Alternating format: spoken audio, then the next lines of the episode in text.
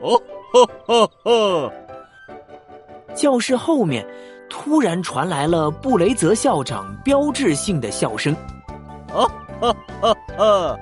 伊扎伊老师，别生气，他们不是故意捣乱，只是吃了一种叫动物糖的魔法糖果，才会变成这样。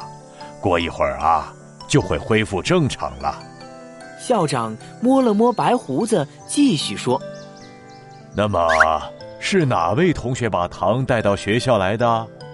听了校长的话，同学们纷纷安静下来，眼睛齐刷刷的看向莫西西。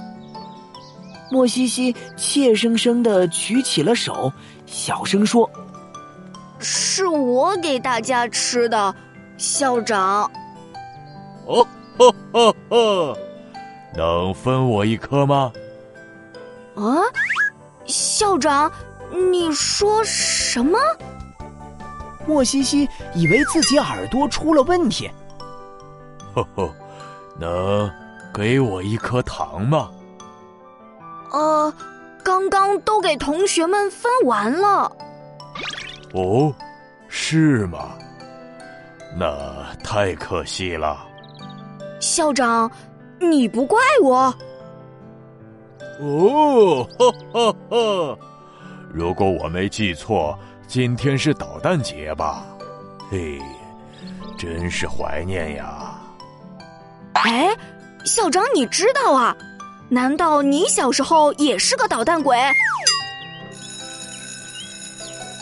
哦，哈哈哈。校长并没有回答莫西西，只是留下了一串魔性的笑声，就离开了教室。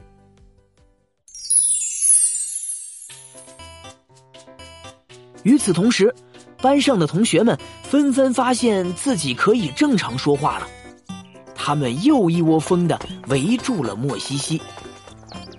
莫西西，嗯，你们要干什么？你觉得呢？你觉得呢？